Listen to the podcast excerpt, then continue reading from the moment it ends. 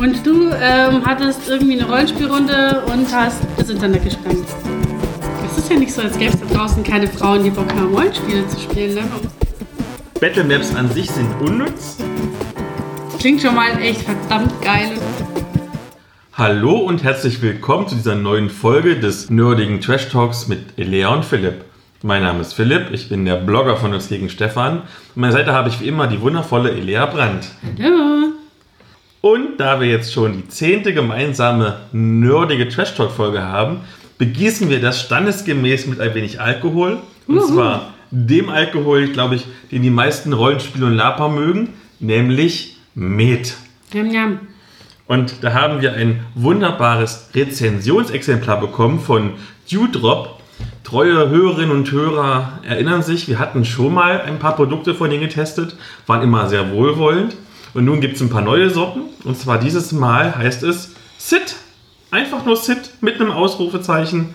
Es steht drauf Karamell, Mandel, Cassis, nochmal Cassis, Mandel und Karamell. Achso, es geht vorwärts und rückwärts. Okay. Das klingt schon mal echt verdammt geil und nach was, was ich definitiv trinken will. 12% Alkohol und du von uns beiden bist ja die Met-Konnoisseuse, deswegen darfst du das mal aufmachen und schon mal dran riechen. Ja. Also wie gesagt, klingt nach was, was ich sofort im Regal rausnehmen würde, wenn ich es sehen würde. So, schauen wir mal. Mm, also es riecht auf jeden Fall schon mal sehr stark nach, ähm, ja, nach Beeren, aber halt auch so ein bisschen nach ähm, Gewürzmischung. Dass es jetzt Mandel und Karamell ist, hätte ich jetzt glaube ich nicht so rausschnuppern können, aber Ich rieche erstmal nur Alkohol, aber ich sag, ist ja meistens so jemand, der wenig Alkohol trinkt, so wie ich, der riecht den Alkohol primär, aber jetzt gerade gesagt, ich bin quasi eine Säuferin, oder? das nicht. Aber ich erinnere mich zum Beispiel, ich glaube, es war vor zwei Folgen, dein Verlobter hat ja auch ein Met ähm, selber angesetzt und der war ganz schön lecker. Ja, der hat ähm, mit Likör selber angesetzt. Der knallt dann auch schön. Das Karamell rieche ich auch ein bisschen raus. Ja, so diese Mantel-Karamell-Mischung. Es riecht so ein bisschen popcornig. Ja, ja, das ist genau, wie, wie Popcorn. Genau. Dann gießen wir mal ein. So,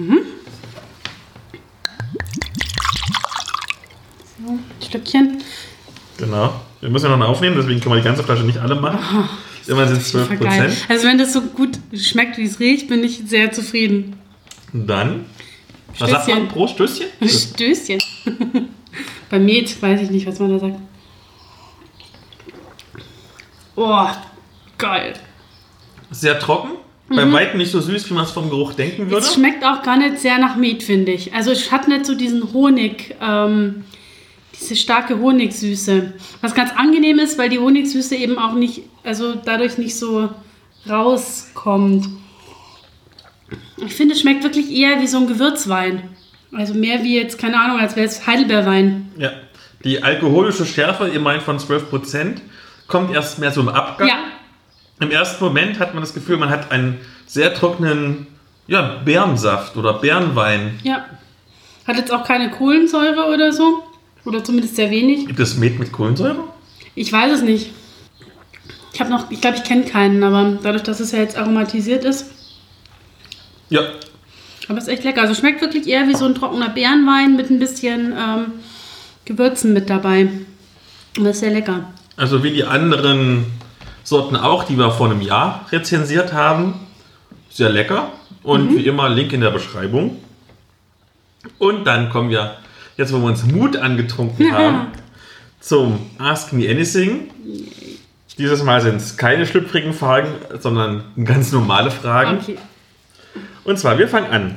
Nutzt ihr neben Comics, Roman und Rollenspielbüchern eigentlich noch herkömmliche Printmedien wie Magazine und Zeitschriften? Wenn ja, welche und wann und wie häufig und wegen welcher Artikel? Puh. Also ich für meinen Teil kaum, ehrlich gesagt. Also ich war nie der große, also die große Zeitschriftenleserin. Ähm, ich habe auch nie irgendwelche Zeitschriften abonniert gehabt. Und da hat sich jetzt auch nicht viel dran geändert, ehrlich gesagt. Also ich meine, ich würde mir vielleicht noch eine Zeitschrift kaufen, wenn ich wirklich gerade unterwegs bin oder so, einfach um im Zug gemütlich was zu lesen. Aber regelmäßig eigentlich nicht, nee. Nee. Ich bin leider auch ein bisschen vom Print abgewandt. Also, wenn ich zu Hause bin, lese ich noch sehr viel unsere lokale Zeitung. Und ich bekomme regelmäßig die Gewerkschaftszeitung. Die lese ich sehr gerne, sehr interessant. Oder von der Berufsgenossenschaft. Von Hobby-Themen tatsächlich kaufe ich noch ganz gerne. Ich habe früher, wo ich äh, Paintball gespielt habe, gab es zwei verschiedene Paintball-Zeitungen. Da ist es immer schöner, wenn du was in der Hand hast. Und jetzt ähm, bei den Rollenspielzeitschriften, da gibt es ja noch die Mephisto hm. und den, ich glaube, Tabletop Inside ist sogar vom selben Verlag.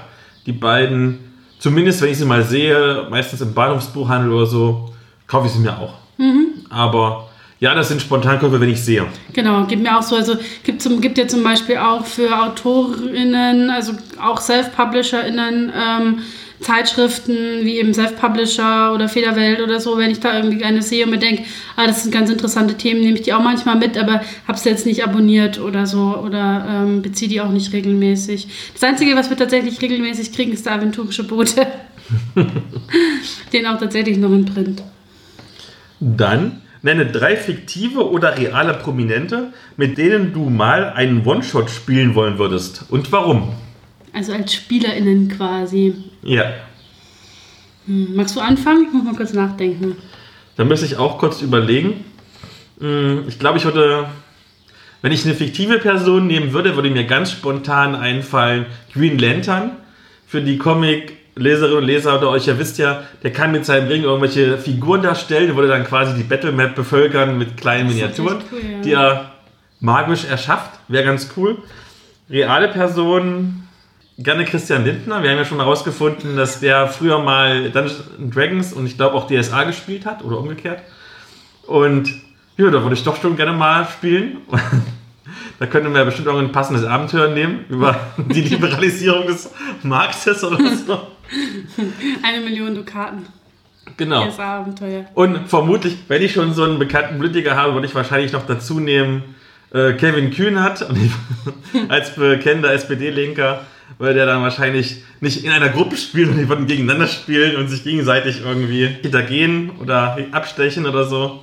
Das wäre wahrscheinlich für mich als dritte Person wesentlich interessanter als eine homogene Gruppe, die die ganze Zeit irgendwie kooperativ arbeitet. Ja. Also die beiden reichen mir, ich brauche nicht unbedingt dritte Person. Ja, das ist gar keine schlechte Idee. Ähm, ich habe jetzt, ich persönlich bin immer nicht so der Promi-Mensch. Also ich habe jetzt nicht so irgendwie diese Prominenten, die ich so besonders geil, toll finde oder die ich so sehr bewundere. Aber ich glaube, ich würde total gerne mal so eine Rollenspielrunde spielen mit Oliver Kalkofer. Oh ja. Und vielleicht auch gleich noch mit Peter Rütten. Und dann machen wir quasi eine Schläferzrunde im Rollenspiel. Das wäre total toll. Und dann so ein richtiges schlechtes Abenteuer. Es gab doch mal Wurst, ja, so ein, auf, Wurst auf DSA, ich. Ja, so ein richtiges Trash-Ding irgendwie. So, so, so ein Pulp-Abenteuer oder irgend sowas. Oh ja, das wäre super. Dann wäre ich als Dritter im Bunde. Unbedingt. Also Olli Peter, wenn ihr das hört, ne, meine DMs auf Twitter sind offen. Dann noch zwei Fragen, die von verschiedenen Personen gestellt wurden, die aber inhaltlich so ein bisschen zusammengehören. Und zwar einmal, wo sehen wir uns in fünf Jahren, so als Podcast? Und zweitens, können wir uns vorstellen, hauptberuflich Influencer zu sein? Das ist schwierig. Fangen wir mal mit der ersten Frage an. Ich fände es schon schön, wenn wir uns weiterentwickeln als Podcast. Wohin? Äh, brr, keine Ahnung. Ich hätte aber jetzt auch kein Problem damit, wenn es bleibt, wenn es so im Großen und Ganzen bleibt, wie es ist, weil ich finde, wir haben eine ganz gute Reichweite mittlerweile. Wir haben Leute, die uns gerne zuhören, also jetzt auch immer noch, wo ich dabei bin. Ähm, und das finde ich eigentlich, also wenn wir das in den nächsten fünf Jahren immer noch haben, glaube ich, haben wir eigentlich eh schon alles richtig gemacht, oder? Also vielleicht sind auch noch ein paar Leute dazugekommen. Das wäre schon ganz schön. Also ja, wäre ich schon zufrieden eigentlich um die erste Frage zu beantworten, wo sehen wir uns in fünf Jahren? Ich habe das mal so durchgerechnet, wie viele Folgen wir ungefähr noch machen müssten. Ich glaube, in dem Originalkonzept, was wir jetzt haben in der zweiten Staffel, das halten wir wahrscheinlich nicht fünf Jahre durch. Irgendwann sind die großen Metathemen einfach alle durchgekaut. Aber ich denke, in der dritten Staffel kann man ein bestimmtes Konzept leicht anpassen. Ich habe da schon ein paar Ideen, aber noch sind uns die Themen nicht ausgegangen. Und ich glaube, wenn wir in drei Jahren das Thema, ein Thema, das wir dieses Jahr behandelt haben, nochmal behandeln, ist es wahrscheinlich auch kein Problem mehr. Vermutlich. Ansonsten, wo sehe ich mich in fünf Jahren? Na, wahrscheinlich habe ich entweder deine Schwester oder die Lena vom Genderswap Podcast geheiratet. Das ist dann so die, wie die europäische Heiratspolitik vom Hochadel. Ich heirate mich in die fremden Podcasts ein, um sie zu übernehmen. Dann muss hast du bei meiner Schwester echt Pech gehabt, würde ich sagen.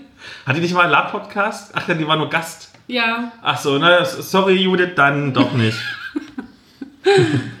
Aber Aber Lena, ähm, wir kennen uns noch nicht, aber falls du irgendwie mal Lust und Zeit hast zu einer Hochzeit, ich bin offen. Nein, aber mal, ähm, ja, mal gucken. Ansonsten in fünf Jahren Podcast war ich auf jeden Fall weiter. Das macht halt sehr viel Spaß, gerne auch mit dir. Wie gesagt, vielleicht irgendwann mal wird es eine dritte Staffel geben und eine vierte und eine fünfte, wo jeweils das Konzept ein bisschen angepasst werden wird an unsere Interessen. Ich meine, auch wir entwickeln uns weiter. Ja. Und ja, vielleicht mal dem Projekt oder so. Ich hatte letztens mal überlegt mit einem Kumpel, der auch ähm, wie ich im Gesundheitsberuf arbeitet, mal vielleicht noch so einen Gesundheitslaber-Podcast irgendwann so als kleines Hobby nebenbei mhm. Projekt zu machen. Mal schauen. Den Podcasten bleibe ich treu, dem Bloggen auch. Ja. Und zur zweiten Frage, könnten wir uns vorstellen, hauptberuflich Influencer zu sein? Könnte ich mir durchaus vorstellen. Allerdings, also wir müssen natürlich mal überlegen, wie würde ich das machen? YouTube, Instagram, ich weiß es nicht. Das ist natürlich auch eine richtige Arbeit. Wie gesagt, ich habe ja immer erzählt, ich hatte ja mal eine Freundin, die richtig ähm, Instagram gemacht hat als Influencerin. Das ist auch richtige Arbeit. Ja. Und wahrscheinlich Videoschnitt, wenn du YouTube machst und so, ist noch viel mehr Arbeit. Ich sehe ja allein schon, was der Tonschnitt ja. für eine Arbeit ist hier beim Podcast. Wenn ich irgendwas hätte, was genug Geld abwerfen würde, würde ich das bestimmt gerne machen. Ich meine, sind wir ehrlich, wenn du im Gesundheitsberuf arbeitest, ist es auch jetzt nicht die Messlatte des Gehaltes so hoch. aber ich bin realistisch und ich meine, wir, wir haben ein gutes Standing in der Szene, aber der Nerd-Bereich ist nicht groß genug, dass es sich lohnen würde, dass, mhm. sagen wir jetzt, neben Augenspalter noch andere Leute damit gut Geld verdienen können. Ja, das vermute ich auch. Also ähm, ich glaube, man kannibalisiert sich dann so ein bisschen gegenseitig wahrscheinlich. Ähm, ich glaube, die Frage, ob ich mir vorstellen kann, Influencerin zu sein, scheitert wahrscheinlich ein bisschen an der Tatsache, dass ich mich schwer tue, mir vorzustellen, was man als Influencer tatsächlich ähm, leisten muss und tut und wie man an diese Jobs überhaupt rankommt. Ähm, deswegen bin ich da wahrscheinlich eher schon von vornherein disqualifiziert.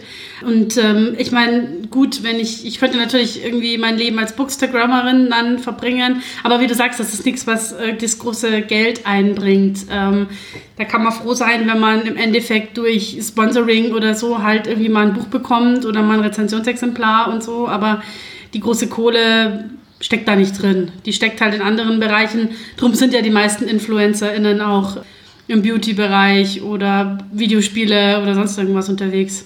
Wobei du als Bookstagrammerin weniger Arbeit hättest. Ich folge ab und zu noch mal so dem Account von meiner Ex und die hat, macht irgendwie so ein bestimmtes Kontingent an Bildern, keine Ahnung, 50 Stück, 100 Stück und löscht dann einfach die Bilder und sie nochmal online stellt. Okay, das geht natürlich auch. Aber die Zahlen gehen nach oben, also ich bin wirklich beeindruckt und herzlichen Glückwunsch. Dann nochmal herzlichen Glückwunsch, denn wir kommen zum Thema vor dem Thema und zwar wir podcasten jetzt schon ein Jahr gemeinsam und haben jetzt unsere zehnte gemeinsame Folge. Und da ist natürlich Zeit für ein Feedback-Gespräch. Und zwar, erstmal sage ich, was ich mir so erhofft habe damals, als du zu mir gekommen bist. Ich habe mir erhofft, einen stabilen Veröffentlichungsrhythmus und eine gute Chemie zwischen uns. Und natürlich eine neue Zielgruppe erschließen und mehr Hörerinnen und Hörer. Was glaubst du denn, hat es funktioniert mit dir? Ich glaube, ja. also ich glaube, dass ähm, also das mit dem stabilen Rhythmus haben wir ja ganz gut hingekriegt. Das kann ich ja tatsächlich auch schon äh, entsprechend validieren. Ich habe auch das Gefühl, dass unsere Zahlen zumindest nicht verkehrt sind. Also gibt es, glaube ich, immer mal wieder Gästinnen und Gäste, die etwas mehr einschlagen als unsere Dauersendung, sage ich jetzt mal. Aber ähm, grundsätzlich passt es. Platz 5 in den Apple Charts Hobby und ich denke, das ist ganz gut. Ja, ich würde auch sagen, das ist echt nicht verkehrt. Und ja, Chemie zwischen uns würde ich sagen, auch nicht so ganz verkehrt. also ich beziehe mich mal auf die Spotify-Zahlen, weil tatsächlich ist Spotify so die Hauptquelle, wo wir unsere Klicks herbekommen. Und bevor wir dich hatten, neun von zehn waren Männer und jetzt sind es nur noch sechs von zehn. Dafür hat sich halt der Frauenanteil erhöht, aber auch interessanterweise der non-binäre Anteil, den wir vorher gar nicht hatten. Wir haben dreimal so viele Abonnentinnen das habe ich auch mal probiert in dieser Lücke. Wer ist es nochmal? Ähm, oh, habe ich schon wieder vergessen. Sagen wir einfach Lücke. Glotal Sagen wir einfach Lücke. Und die Zielgruppe, das fand ich am sehr interessantesten, die Zielgruppe hat sich deutlich verjüngt. Und zwar war es vorher so, dass wir ungefähr immer ein Drittel hatten, so bis 30, ein Drittel so ungefähr 30 bis 50 und ein Drittel über 50. Und mittlerweile haben wir fast gar keine Hörer mehr, die über 45 sind.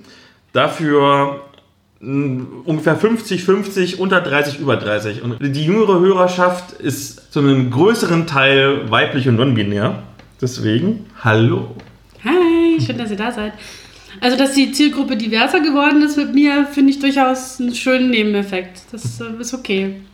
Und es tut mir ein bisschen leid für die alten Männer, dass ihr jetzt nicht mehr da seid. Aber hilft wohl nichts.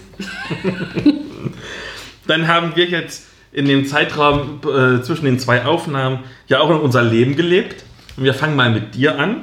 Und zwar, du bist dabei, ein Lab zu organisieren oder mitzuorganisieren. Ja, zum ersten Mal. Ähm, mich hat die Shelly vom Jetzt mal kurz OT Podcast, ein Lab-Podcast, gefragt, ob ich nicht Lust hätte, zusammen mit ihr ein Lab zu organisieren. Und zwar in der Welt von den 13 Gezeichneten von Judith und Christian Vogt. Und da ich die Bücher ja sehr gerne mag und auch die beiden sehr gerne mag und Shelley sehr gerne mag, ähm, habe ich da nicht lange gezögert und dann gesagt, ja komm, geil, machen wir. Und deswegen werden wir wohl dann nächstes Jahr im Herbst voraussichtlich das mal versuchen mit dem Lab. Und es wird, glaube ich, ganz spannend, weil wir halt alles ja von Grund auf neu erarbeiten müssen. Wir bewegen uns ja da jetzt in einem Setting, das so noch nicht bespielt worden ist ähm, als Lab und wir können uns da so ein bisschen austoben und ich glaube, das wird sehr nett. Und im Moment läuft, glaube ich, gerade noch eine Umfrage, wie hoch so das grundsätzliche Interesse wäre und ähm, ob wir jetzt damit eher so AnfängerInnen ins Boot holen, die die Bücher vielleicht kennen und sich denken, oh, das finde ich ganz interessant. Oder eher halt LaperInnen, die sagen, naja, komm, hau rein. Das wird sich dann nochmal zeigen, wie wir das dann strukturieren. Und man muss die Bücher nicht gelesen haben, um jetzt an dem Lab teilnehmen zu können. Das wollen wir definitiv voneinander abkoppeln. Wie ist denn da die grobe Planung? Also was erwartet ihr euch? Ja, mehr sowas wie das Drachenfest mit ein paar tausend Leuten oder eher mehr so eine kleine, weiß ich nicht, zwei Dutzend Leute? Dazwischen. Ähm, also nee, was, was Drachenfest-like ist, wollen wir jetzt auf ein Jahr zu viert oder fünft jetzt eher doch noch nicht aus dem Boden stampfen. Nee, wir planen mal so irgendwie so irgendwo zwischen 30 und 50 Leuten, ähm, dass man eben auch eine Location organisieren kann mit Übernachtungsgelegenheiten, weil gerade Einsteiger haben ja oft, es haben jetzt kommen nicht mit einem ganzen Zelt und mit einer ganzen Lagerausstattung. Ähm, da ist es gut, wenn man irgendwie Schlafgelegenheiten für alle hat und deswegen wollen wir uns so in dem Rahmen bewegen und ja, ich bin schon sehr gespannt, wie es wird. Und da ich jetzt mit dir ganz schön viel mich immer mal unterhalten habe und deswegen zumindest geringfügig jetzt ein Lab-Basiswissen habe, welches Spielkonzept gibt es denn? Also dieses, du kannst, was du darstellen mhm. kannst, oder wirst du so ein richtig schönes Punktregelwerk machen? Also ich glaube, wir haben uns da noch nicht so ganz detailliert besprochen bislang, aber ich gehe mal aus, davon aus, dass es eher in die Du kannst, was du darstellen kannst Richtung gehen wird, weil wir da, also zumindest Shelly und ich, die wir ja beide Lab-Erfahrung haben, da eher Fans von sind und es einfach auch ein bisschen schöneres Spiel ermöglicht, gerade für EinsteigerInnen auch. Und ähm, ja, wie wir genau das Ganze aufbauen, das werden wir dann noch uns überlegen, wenn wir mal eine Idee haben, wer unsere Zielgruppe ist und ähm, eine Location haben. Das ist ja immer so ein bisschen der Nachteil. Man muss halt immer, solange man keine Location hat, kann man nicht wirklich sagen, was möglich ist. Und solange man nicht weiß, was man machen will, ist es schwierig, eine Location zu finden. Deswegen muss man irgendwo anfangen. Und Location ist halt erstmal das, das Entscheidende auch, dass da, dass man den Termin blocken kann. Dann bin ich mal gespannt. Ich auch. Und du ähm, hattest irgendwie eine Rollenspielrunde und hast das Internet gesprengt. das die, Internet die, die, Erwartungen aller Rollenspielenden gesprengt. Das Internet gesprengt ist schon so ein bisschen. Mm, das passt schon für meine Verhältnisse, denn ich habe noch nie so viele Rückmeldungen auf einen Tweet oder auf einen Facebook-Beitrag bekommen. Also an Likes, Kommentaren und so weiter und so fort. Denn ich habe tatsächlich Rollenspiel gespielt mit, wie sage ich das? Also ich meine es jetzt nicht despektierlich, aber mit Instagram-Modepüppchen. Und ich bin da quasi reingerutscht, irgendwie mit einer so, ja, hast du Bock zu zocken? Und dann plötzlich irgendwie so, ja, ich habe noch meine ganzen Freundinnen mit und wir machen ein paar Bilder und so. Das so, ja, cool, mach mal. Und wir haben gespielt ähm, SWAT and Wizardry, Continual Light von System Matters weil die hatten halt wirklich überhaupt keine Rollenspielerfahrung. Bis auf eine wusste gar keiner, worum es überhaupt geht. Und es ist echt gut gelaufen. Also sie haben schon so gesagt, sie möchten unbedingt weiterspielen. Und ich habe so tatsächlich ein paar Erfahrungen gemacht zum Umgang mit absoluten Einsteigerinnen und Einsteigern. Und zwar, man sagt ja mal zum Beispiel dieses Oldschool-Rollenspiel, also wo viel erzählt wird und wenig gewürfelt. Das wäre genau richtig für Einsteiger, weil sie sich nicht für den Regeln reinarbeiten müssen. Mhm. Aber ich habe noch die Erfahrung gemacht, dass diese völlige Freiheit so ein bisschen überfordert. Also ich habe ganz oft so bekommen, äh, darf ich jetzt irgendwas würfeln? Mhm. Weil sie diese Beschreibung doch ein bisschen sich schwer getan haben. Und was ich so gemerkt habe, Battle Maps an sich sind unnütz, aber so Figuren, mit denen du so grob äh, zeigen kannst, zum Beispiel, welches Monster greift jetzt wen an. Wo mhm. stehst du ungefähr? Jetzt nicht Millimeter genau, aber ich stehe im Nahkampf, ich stehe im Fernkampf weit weg oder so. Das hat wirklich sehr gut geholfen. Und was ich gemerkt habe, die Einsteigerinnen, die waren sehr direkt auf die erste Bedrohung fixiert. Die haben jetzt die ganzen Nebenplots weggelassen. Die haben gemerkt, oh, das ist die Bedrohung, das will ich jetzt wegmachen. Mhm. Ähm, nach dem ersten Encounter, den sie hatten, hatten sie schon irgendwie nur noch die Hälfte ihrer Lebenspunkte. Aber sie wären am liebsten gleich durchgerannt zum Endgegner. Und ich dachte halt, hm, so ein kleiner Tipp vielleicht, wollt ihr vielleicht doch mal noch mal irgendwie heilen in der Taverne oder so? Hey, wir gehen da durch. Es war dann entsprechend wirklich knapp. Also, damit die halt mehr Lebenspunkte hatten, haben alle Level 2 Charaktere gespielt. Und da hatten, haben die alle zwölf Lebenspunkte am Anfang gehabt, außer der Zauberer, der hat, glaube ich, sieben. Und am Ende hatte jeder noch irgendwie ein oder zwei. Also ich habe ich hab wirklich nicht geschummelt, es waren wirklich echte Ergebnisse, auch offen, mit offenen Würfeln und so. Aber jeder hat nur noch ein oder zwei Lebenspunkte gehabt am Ende. Also es war super knapp, das war auch für die Spannung sehr schön. Und ja, wir wollen es nochmal machen. Also ich denke, es ist ganz gut gelaufen. Ja. Cool. Ja. Wie gesagt, das Feedback war halt sehr interessant. Also es gab halt weit über 100 irgendwie Likes allein in der größten Facebook-Gruppe, was halt ungewöhnlich ist für einen Beitrag, den ich schreibe. Normalerweise sind es meistens so 10, 20 oder so. Manche Kommentare waren so ein bisschen so, oh, ich will unbedingt auch mit Frauen spielen. Das kam so ein bisschen needy rüber, aber weiß ich nicht, wahrscheinlich, wenn ich 16 gewesen wäre, hätte ich auch gesagt, so, oh, unbedingt, ja. Es ist ja nicht so, als gäbe es da draußen keine Frauen, die Bock haben, Rollenspiele zu spielen. Ne? Man muss halt bloß die Initiative dann irgendwie ergreifen. Das ja. ist immer das. Ich gebe zu, es war auch nicht alles so einfach für mich, muss ich sagen. Also irgendwie, die eine, das ist so angeblich der neue Trend 2020, ich kenne mich jetzt mit Mode nicht aus, hatte irgendwie eine durchsichtige Leggings an oder so, dann ist man natürlich schon ein bisschen abgelenkt. Jetzt ist wieder der Philipp, der böse Chauvinist. Das, das, wir verlieren wieder unsere Abonnements aus der weiblichen Zielgruppe. Also kommen wir lieber schnell zur Medienschau. Erzähl mal irgendwas. Ich soll anfangen. Na gut, okay. Dann, ähm, da ich ja hier quasi für die ernsthaften Themen zuständig bin, habe hab ich mir jetzt überlegt, angesichts der ähm, aktuellen Situation und der, der Unruhen in den USA, entschieden, zwei Sachen vorzustellen von schwarzen AutorInnen beziehungsweise mit schwarzen AkteurInnen. Einfach um ja da so ein bisschen den, den Fokus drauf zu legen die beide auch ganz unterschiedlich sind. Von daher glaube ich, dass das auch ganz gute äh, Möglichkeit ist, da auch ähm, alle so ein bisschen abzuholen. Mal gucken. Das erste, was ich ähm, vorstellen möchte, da habe ich den ersten Teil. Ich überlege gerade, ich glaube, den habe ich vorgestellt in der Folge, wo ich als Gast bei dir war, noch ganz am Anfang. Ähm, ich schaue mit großen Fragen in den Augen. Und zwar ist das ähm, Brennender Fels von N.K. Jemisin, der zweite Teil von der zerrissenen Erde. Tatsächlich, das hast du wirklich getan. Ja, ne? das habe ich nämlich in unserer allerersten Folge vorgestellt. Und jetzt habe ich eben den zweiten Teil gelesen, der ist jetzt vor, ich glaube, vor zwei Monaten oder so, na, im Februar schon, schon ein bisschen länger her auf Deutsch erschienen, hat sich ein bisschen hingezogen, gab es irgendwie mit der Übersetzung, glaube ich, Probleme. Und ja, ist es Fantasy? Ich glaube schon. Es ist so ein bisschen schwierig einzuschätzen. Auf jeden Fall eine, eine Fantastik-Trilogie, von der jeder einzelne Band äh, mit dem Hugo Award ausgezeichnet wurde. Ist, glaube ich, das erste Mal, dass tatsächlich eine Trilogie für jeden einzelnen Band den ja, wahrscheinlich wichtigsten Fantastikpreis überhaupt der Welt äh, für Fantastikliteratur gewonnen hat. Ist bei Drömer Knau erschienen, von Susanne Gerold übersetzt. Die ganze Trilogie spielt in einer Welt, die zum Sterben verdammt ist. Es gibt immer wieder Erdbeben, Erdspalten, die ganze Städte verschlingen, Vulkanausbrüche, Tsunamis und ja, immer wieder gibt es Phasen, in denen diese Phänomene überhand nehmen und so gravierend werden, dass ein Großteil der Menschheit dadurch ausgelöscht wird. Und diese Phasen nennen die Menschen Fünft Zeit. Also Englisch heißt das Fifth Season. Und die können zehn Jahre dauern, aber auch 10.000 Jahre.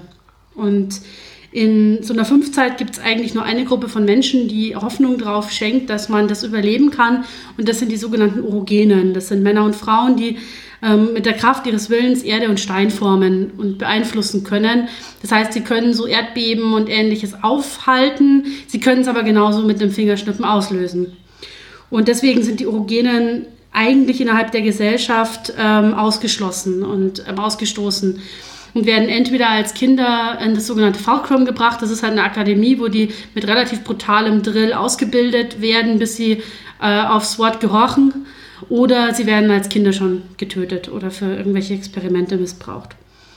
Und ähm, nur in so einer Fünfzeit ähm, werden diese Mechanismen faktisch außer Kraft gesetzt. Da ist jeder dankbar, wenn er irgendwie so eine, einen Urogenen hat, der unterstützend hilfreich ist. Und Essun, die Protagonistin der Geschichte, ist so eine Urogene. Und als die Fünfzeit hereinbricht, findet sie Obdach in einer Gesellschaft, die ihresgleichen nicht ausstößt, sondern sogar einige von ihnen aufgenommen hat. Sie kann aber diese Sicherheit nicht wirklich genießen, weil sie weiß, dass ihre einzige überlebende Tochter Nasun immer noch irgendwo draußen ist, zusammen mit ihrem Vater, der Essuns jüngeren Sohn ermordet und mit der Tochter abgehauen ist. Das ist zu Beginn ersten, des ersten Bandes passiert. Und Essun ahnt zudem, dass ihr innerhalb dieser Fünfzeit eine ganz besondere Aufgabe zukommen wird und dass es möglicherweise an ihr hängt, zu entscheiden, ob diese Welt tatsächlich zum letzten Mal stirbt oder ob die Menschheit eine gewisse Hoffnung hat auf Überleben. In Flammender Fels begleitet man sowohl eben Essun als auch ihre Tochter Nassun.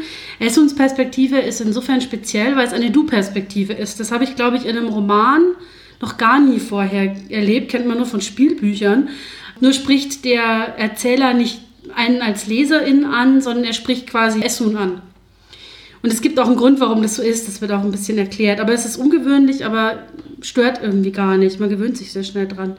Im Vergleich zum Vorgänger Zerrissene Erde ist Brennender Fels, finde ich, ein bisschen schwächer. Aber es ist quasi unmöglich, eigentlich die getrennt voneinander zu betrachten. Das ist eine Gesamtgeschichte, die halt einfach nur in drei Teile unterteilt ist. Also das irgendwie losgelöst zu betrachten, ist ganz schwierig. Und das Ganze ist einfach ein Gesamtkunstwerk. Das kann man schwer auseinanderreißen. Im zweiten Band erfährt man viele Hintergründe und dieser ganze Weltenbau ist einfach so außergewöhnlich und so bombastisch, dass man echt nur mit den Ohren schlackern kann sowas habe ich auch, ich kannte, das könnte auch mit nichts vergleichen, was ich irgendwie schon mal gelesen habe. Das ist echt ganz was, ganz was Besonderes. Und die Geschichte ist auch sehr anspruchsvoll, die ist relativ kompliziert und extrem herzzerreißend. Also ich konnte tatsächlich teilweise musste ich pausieren einfach, weil einem das so nahe geht. Und nicht bloß aufgrund der verschiedenen Beziehungskonflikte, sondern auch, weil man eben sehr viel auch über die, die Diskriminierung und diese, diese dieses ähm, ja, Leid der, der Orogenen erfährt. Und da verarbeitet die Autorin halt auch sehr viel von ihren eigenen Diskriminierungserfahrungen, auch wenn es jetzt nicht um Rassismus im eigentlichen Sinne geht. Und das ist echt extrem intensiv. Ähm, das tut schon ganz schön weh beim Lesen und das soll es, glaube ich, auch. Und das ist auch gut so, dass es das tut. Man erfährt im zweiten Band auch mehr über Figuren, die im ersten Band noch nicht so ähm, präsent waren. Und die Figuren sind einfach auch toll ausgearbeitet. Man kann niemanden wirklich bedingungslos lieben in dieser Geschichte, weil alle so ihre Kanten und Ecken haben. Aber man kann auch niemanden so richtig bedingungslos hassen, weil man sich dann wieder denkt, ja, aber ich verstehe schon, wieso du so tickst, wie du tickst. Das ist echt sehr, sehr gut gemacht. Der dritte Teil ist jetzt, glaube ich, für, für Juli angekündigt, also die deutsche Übersetzung bei Knau und ich bin da auch schon sehr gespannt, wie es weitergeht und ich kann das echt jedem, der wirklich mal sehen will, was Fantastik kann, und dass das eben nicht immer bloß dasselbe Schema F sein muss, sondern ähm, was da wirklich möglich ist, dem würde ich diese Trilogie absolut ans Herz legen, weil die ist echt außergewöhnlich und besonders. Du liest immer so düstern Kram. Ja. Da muss ich jetzt mit irgendwas positiv Fröhlichen gegenhalten. Na gut, fröhlich ist jetzt meine Medienschau nicht, aber zumindest so ein bisschen palpig und überdreht. Und nachdem du gesagt hast, hm, du möchtest was mit Black People of Color machen, habe ich gesagt, komm, da ziehe ich nach. Es war dann im Comic-Bereich, zumindest im franco-belgischen Comic-Bereich, gar nicht so einfach. Denn es gibt da zwar Black People of Color Comic-Schaffende, aber die machen all den Kram, den ich nicht lese. ich habe dann aber tatsächlich doch noch was gefunden und es hat sogar herausragend gepasst, weil es ist eine ganze Reihe und der letzte Band ist erst vor wenigen Wochen erschienen. Und zwar geht es um die Piraten-Fantasy-Reihe Drachenblut. Und der Comic-Schaffende, dessen Werke ich jetzt besprechen möchte, heißt Guy Michel oder so ähnlich und ist ein schwarzer Haitianer. Und der hat die ersten vier Bände gezeichnet des ersten Zykluses. Und zwar, es geht um den skrupellosen Kapitän Hannibal Meridak, der zahlreiche Abenteuer erlebt, weil er das titelgebende Drachenblut haben möchte, um unsterblich zu werden. Und als echter Piratenkapitän hat er natürlich eine treue Crew an seiner Seite, beispielsweise einen Werwolf, eine Elfe und Satans Tochter höchstpersönlich. Klar. Das Schöne an der Reihe ist, dass es zwar eine ganze Menge typischer Piraten-Action gibt, also Schiffe werden geentert beispielsweise, oder es wird aus Gefängnissen ausgebrochen, was man sich halt so klischeehaft vorstellt, aber in fast jedem Band steht auch jeweils eine einzige Figur im Zentrum, deren Hintergrundgeschichte näher beleuchtet wird, sodass man die Crew Stück für Stück ein bisschen besser kennenlernt und das Spotlight nicht nur auf der Hauptfigur ist. Obwohl, die hat immer noch sogar eine eigene Spin-off-Serie, wo es nur um sie geht. Aber die Crew ist nicht sympathisch, es sind halt Piraten, aber interessant. Wirklich interessant mit interessanten Hintergrundgeschichten. Und im zweiten Zyklus, der dann ab dem siebten Band bis zum jetzt final erschienenen zwölften Band geht, Hannibal wird so ein bisschen weich und arbeitet jetzt für die Guten. Denn er reist nach Südamerika, um die elfischen Eingeborenen vor den spanischen Eroberern zu beschützen. Und da gibt es natürlich ganz viel hin und her auf dieser Reise. Beispielsweise geschieht eine Mordserie an Bord aber sie kommen irgendwann an, kämpfen sich durch den Dschungel und betreten dann das Elfenreich durch ein magisches Tor. Und genau hier beginnt der Abschlussband. Und der enthält zwei Höhepunkte, und zwar zwei tolle Höhepunkte. Einmal schmieden die Spanier einen Plan, um den unsterblichen Captain Hannibal zu töten. Und das ist sogar ein wirklich guter Plan dafür, dass es irgendwelche No-Name-Spanier sind. Und dann gibt es noch eine riesige Endschlacht. Und wie das alles ausgeht, verrate ich jetzt natürlich nicht. Aber selten hat es eine Reihe geschafft, eine über so viele Bände fortlaufende Geschichte wirklich befriedigend abzuschließen. Also, ich hoffe doch, dass die Reihe irgendwann weitergeht und es noch einen dritten Zyklus gibt. Aber selbst wenn es hier enden würde, wirklich gut und toll abgeschlossen. Mein großes Lob und deswegen empfehle ich die Reihe weiter, die vom kleinen Augsburger Verlag Bunte Dimension veröffentlicht wurde. Und ja, also sieht sehr schön aus. Gerade in den ersten vier Bänden hat Guy Michel gut gezeichnet. Meine Empfehlung. Cool. Ja, ich habe auch nicht nur düstere Sachen. Ich habe auch noch was Nettes ähm, hinten nach. Und zwar habe ich mir angeschaut auf Netflix ähm, Hidden Figures. Ist eine ähm, Gesellschaftsdrama-Komödie von 2016. War damals für drei Oscars nominiert, unter anderem für besten Film, hat, glaube ich, aber keinen bekommen und ist eine Verfilmung des gleichnamigen Sachbuchs von Margaret Lee Shetterly, die in ihrem Sachbuch eben die Geschichte von drei schwarzen Frauen erzählt, von Katherine Johnson, Dorothy Vaughan und Mary Jackson, die in den frühen 60er Jahren als Mathematikerinnen für die NASA gearbeitet haben. Und ähm, diese Geschichte erzählt eben auch dieser Film. Und diese drei Frauen waren eben dann auch maßgeblich an den Missionen der USA in den 60er Jahren beteiligt, unter anderem am ersten bemannten Flug ins All. Ähm, das war ja diese Geschichte im, im, Kalten Krieg mit dem Wettrüsten zwischen USA und Russland und so weiter. Ähm, die Geschichte beruht, wie gesagt, auf wahren Begebenheiten, ähm, von denen aber in den, selbst in den USA sehr, sehr wenig bekannt ist. Also mich, ich wusste das auch nicht, fand es auch total beeindruckend. Und das ging wohl auch den Schauspielerinnen so, die kannten diese Story auch nicht und waren dann eigentlich auch positiv überrascht. Ähm, die Hauptrollen spielen Taraji Pender Henson, Octavia Spencer und Janelle Monet. Und in den Neben- oder Haupt- bis Nebenrollen sind dann noch zu sehen Kevin Costner als NASA-Chef und äh, Jim Parsons, den man besser als Sheldon Cooper kennt, als Chefingenieur der NASA. Ähm, der Film spielt so zur Zeit der Bürgerrechtsbewegung, also eben Anfang der 60er Jahre kurz vor dem Civil Rights Act, bei dem dann eben Schwarze und Weiße zumindest nominell gleichgestellt wurden.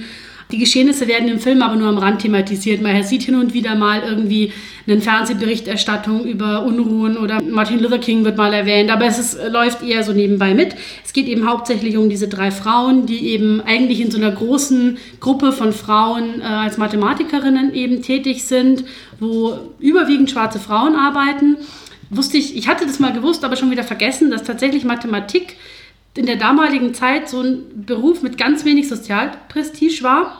Deswegen haben den eben überwiegend schwarze Frauen oder Frauen generell ausgeübt. Das hat sich dann aber halt irgendwann geändert. Dann kamen die Männer und dann kam das Geld oder umgekehrt. Das ist die Frage, was zuerst da war. und es ist auch beeindruckend, wenn man sich überlegt, dass diese ganzen Weltraummissionen halt wirklich, das haben Leute dem Kopf ausgerechnet. Das muss man sich mal vorstellen. Also, es ist echt krass. Ähm, auf jeden Fall ist ähm, Hidden Figures so ein richtig netter Feel-Good-Movie, der halt so diesen ganzen Rassismus und Sexismus der 60er Jahre so ein bisschen wegstreichelt. Das ist ganz schön, trotzdem, also klingt jetzt ein bisschen despektierlich, aber es ist halt trotzdem schön, weil der Fokus einfach voll auf diesen Protagonistinnen und ihren Errungenschaften liegt und ähm, weniger auf den gesellschaftlichen Restriktionen. Ähm, die werden zwar durchaus gezeigt, also sei es jetzt, dass die getrennte Toiletten benutzen müssen oder dass einer von ihnen, der Mary Jackson, so ein Physik-Zusatzstudium an der örtlichen Highschool erst verwehrt ist, weil das nur für Weiße ist und sie sich dann da einklagen muss. Das wird schon äh, thematisiert aber wird eher so ein bisschen dekonstruiert, wie absurd das eigentlich aus heutiger Sicht ist. Ähm, zum Beispiel muss die Catherine, die dann als Mathematikerin eben für den Führungsstab arbeiten darf, jeden Tag 40 Minuten zur Toilette laufen, weil in dem Bereich des Forschungszentrums, wo sie tätig ist, es keine Toilette für schwarze Frauen gibt. Und sie als Schwarze kein Fahrrad benutzen darf. Also solche Sachen werden dann schon thematisiert, aber eben eher so ein bisschen ins Absurde gezogen. Und die anderen, die weißen Beteiligten dieser Geschichte, also eben da die Rolle von, von Kevin Costner oder Jim Parsons, sind auch eigentlich sehr wohlwollend eingestellt gegenüber den, den Frauen. Also da wird wenig direkter Rassismus irgendwie thematisiert. Auch so diese drohende Gefahr des Kalten Krieges bleibt so ein bisschen als Hintergrundrauschen, ist aber nicht wirklich eminent. Also letzten Endes ist es halt wirklich eine, eine, schöne, nette Geschichte, kann man sich schön anschauen, ist sehr entspannt und ist einfach auch eine Story, die ganz spannend ist, weil man sich mit dem einfach so relativ wenig auseinandergesetzt hat. Ähm, also es geht eben jetzt nicht konkret um, um Rassismus oder um die Aufarbeitung von ähm, Rassismus in den USA, sondern eben wirklich gezielt um diese drei Frauen. Und es ist ein ganz schöner Film, der halt so diesem ganzen Rassismus-Elend so ein paar positive Akzente gegenübersetzt, was schon ganz schön ist. Was mich gestört hat tatsächlich, ist die deutsche Übersetzung. Also wenn man kann, sollte man den am besten auf Englisch gucken, weil an sehr vielen Stellen auch in der Eigenbezeichnung das N-Wort im Deutschen benutzt wird. Und das ist aber im Englischen nicht das Pendant, das wir kennen, sondern Negro. Und das ist zwar auch negativ belastet, so ein bisschen, aber jetzt nicht im gleichen Ausmaß. Also die Übersetzung ist nicht ganz sauber, weil das damals einfach eine gängige Eigenbezeichnung war, die damals halt einfach benutzt worden ist. Und heute würde man es aber, glaube ich, so, also ist es halt mit dem N-Wort nicht gut übersetzt. Von daher, glaube ich, ist es auf Englisch ein bisschen angenehmer, wenn man das vermeiden will. Viele Aktivistinnen, irgendwann kriege ich es noch rein mit dieser Lücke, mhm kritisieren ja bei solchen Rassismus thematisierenden Feel-Good-Movies, dass es nicht der passende Rahmen wäre. Ich erinnere mich zum Beispiel, vor zwei Jahren hat ja äh, Green Book gewonnen, mm, ja. wo es auch um Rassismus ging. Und Weiße, die ja, einen positiven Draht irgendwann entwickeln mm. zu der schwarzen Hauptfigur. Und da wurde ganz viel kritisiert, was darf so nicht sein. Mm weil es dem Thema nicht angemessen wäre. Ja, also finde ich auch schwierig. Also was ich, wo ich da ein bisschen den Unterschied sehe, ist, dass bei Hidden Figures ganz klar die drei schwarzen Protagonistinnen im Fokus der Geschichte stehen. Die erzählen ihre Geschichte und es wird nicht die Geschichte einer weißen Person erzählt, die im Kontext einer schwarzen Person ihren Rassismus ablegt, ähm, sondern es geht wirklich einfach um diese drei Frauen und um deren Lebensgeschichte. Und dadurch ist es nochmal ein bisschen ein anderer, anderer Fokus, finde ich. Und ich kann also das durchaus nachvollziehen. Also ähm, man kann, denke ich, dem Hidden Figures durchaus auch vorwerfen, dass er mit diesem ganzen Rassismus-Thema vielleicht ein bisschen oberflächlich umgeht. Ähm, es wird jetzt nicht verschwiegen oder so, es ist da, aber eben auf einer sehr geringfügigen Ebene. Aber ich glaube, dass es ganz gut ist, wenn man einfach auch so verschiedene äh, Möglichkeiten hat. Man will eben vielleicht auch nicht immer wirklich das krasse Leid betont haben, sondern wirklich einfach auch mal die Erfolge von schwarzen Personen im Fokus sehen. So wie das eben bei Hidden Figures jetzt ist. Also gibt es auf Netflix zum Anschauen, kann ich empfehlen, ist ganz nett. Dann komme ich noch zu meinem letzten Medienshow-Titel, beziehungsweise es sind zwei Titel, die zusammengehören. Und damit schlage ich schon mal so einen Boden zu unserem Hauptthema. Denn wir reden ja so ein bisschen über Wunden und Verletzungen und Trefferpunkte und so weiter. Und das passt sehr gut, denn ich möchte reden über Segler auf sternloser See und der Fluch der Barbarenkönige. Und das sind zwei Abenteuer für das Oldschool-Rollenspiel Dungeon Crawl Classics. Und das Besondere daran ist, dass es sich um Trichter handelt. Was ist ein Trichter? Weißt du das? Nein. Keine Ahnung. Also ich weiß, was ein Trichter ist, aber ich weiß nicht, was es in dem Kontext ist. Ich muss es auch erst lernen. Und zwar, anders als bei den allermeisten anderen Rollenspielen, verkörpert man in Dungeon Crawl Classics nicht sofort heldenhafte Kriegerinnen und Krieger, die oder MagierInnen, die ähm, Helden sind, sondern man verkörpert den ganz normalen Pöbel. Also beispielsweise spielt man einen ganz normalen Bauern, der mit einer Mistgabel rumrennt und als besondere Ausrüstung eine Gans oder ein Huhn hat. Bauer Gaming. Bauer Gaming, ganz genau. Und diese möchte gern Heldinnen und Helden sind rasch ausgewürfelt und noch rascher sind sie gestorben. denn genau dafür ist ein Trichter da. Alle SpielerInnen ziehen mit mehreren Charakteren der Stufe 0 ins Abenteuer und die Aufgabe ist Survival of the Fittest. Das heißt, meinetwegen, wenn du mit fünf Figuren reingehst, die Wahrscheinlichkeit ist sehr hoch, dass drei oder vier sterben und nur noch eine übrig bleibt. Und die darfst du dann aber als echten Siegertyp fühlen. Und darum geht es dann besonders in Segler auf Sternloser See, was so als der Trichter gilt. Ähm, es ist halt eine verfallene Burg voller Fallen und da haben sich ein paar Bestienmenschen eingenistet, die arglose Dörfler entführt haben und die SpielerInnen müssen die nun zurückholen und müssen halt gegen allerlei Monster und Hindernisse wie jetzt Fallen oder Gerölllawinen bestehen. Darf ich da was reinfragen? Was passiert denn dann mit den anderen SpielerInnen, wenn die gestorben sind? Dürfen die mit einem neuen Charakter, also respawnen die dann oder müssen die dann einfach zugucken für den restlichen Abend? Also zum Beispiel bei Segler auf Sternloser See gibt es Möglichkeiten zu respawnen. Ah, okay. Sonst genau. ein bisschen langweilig, oder? Für, wenn du dann gleich tot bist am Anfang. Ganz genau. Ja, jedenfalls tun dann die Burg ordentlich aufmischen und dann entdecken sie noch den namensgebenden unterirdischen See. Und wenn sie das geschafft haben und die Stufe 1 erreicht haben, dann können sie quasi direkt weitermachen mit der Fluch der Barbarenkönige um so das erste echte Story-Abenteuer zu erleben, wobei man es aber auch als Trichter verwenden könnte, wenn man möchte. Hier müssen die SpielerInnen im hohen Norden ein Dorf vor einem unsterblichen Höllenhund beschützen. Und natürlich gibt es wieder einen tödlichen Dungeon, wo ganz viele Leute sterben können. Denn immerhin heißt das Spiel ja Dungeon Crawl Classics. Aber für so einen Dungeon Crawler verbringt man auch überraschend viel Zeit damit, ähm, mit Ermittlungen und Sozialspiel. Was mir als Spieler da persönlich sehr gefallen hat, die dünnen, ganz in schwarz-weiß gehaltenen Heftchen beschreiben mit einer bemerkenswerten Effizienz das Abenteuer. Hier ist wirklich kein Wort zu viel und dank der detaillierten und wirklich schön gestalteten Battlemaps können selbst SpielleitungsanfängerInnen problemlos durchleiten.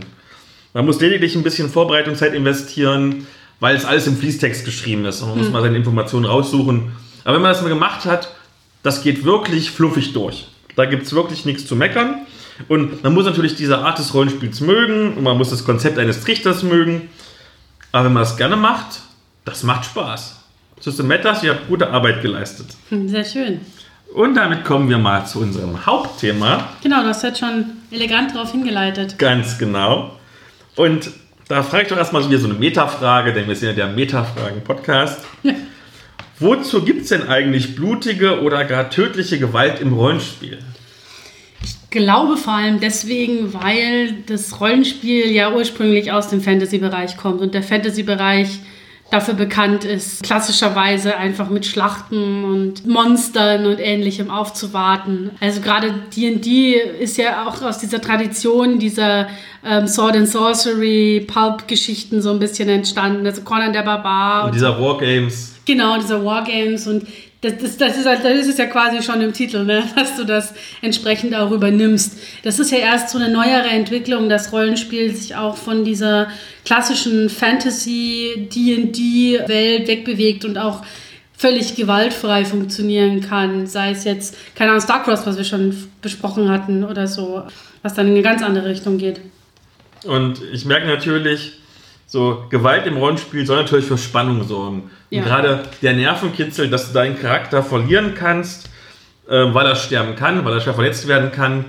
Da hast du natürlich mehr Inbrunst beim Spiel, dass das nicht passiert als wenn du so ein Wegwerfcharakter ist, wo du denkst, so, ja, mm, kann eh nichts ja. passieren. Man spielt ganz anders. Also ich habe schon sehr, sehr viele One-Shots ja auch gespielt, gerade Cthulhu zum Beispiel. Wenn du Cthulhu spielst, weißt du, ähm, am Ende dieser Geschichte ist der Charakter entweder wahnsinnig oder tot. Das sind eigentlich die beiden Möglichkeiten. Es gibt natürlich auch welche, wo man überlebt, ganz klar, aber viele gehen in die Richtung. Und da gehst du ganz anders ran. Du gehst viel mehr Risiken ein. Du bist viel eher bereit, den Charakter wirklich tief in die Scheiße zu reiten also wirklich Play to Lose zu spielen, als wenn du eben einen Charakter aufgebaut hast, der jetzt schon x Abenteuerpunkte hat und der dir ans Herz gewachsen ist. Aber wenn das denn jetzt für Spannung sorgen soll, warum verregeln wir denn selbst bei realistischen Systemen die Gewalt, zum Beispiel mit Wunden und Trefferpunkten, mhm. so weit, dass es unrealistisch wird. Also ich möchte mal ein praktisches Beispiel geben. Wir machen einen Schwertkampf. Ich kämpfe zum Beispiel jetzt gegen Judith Vogt, damit wir quotenmäßig ihren Namen genannt haben. Und ich kämpfe im Schwertkampf gegen sie. Und meine, die ist ausgebildete Schwertkämpferin.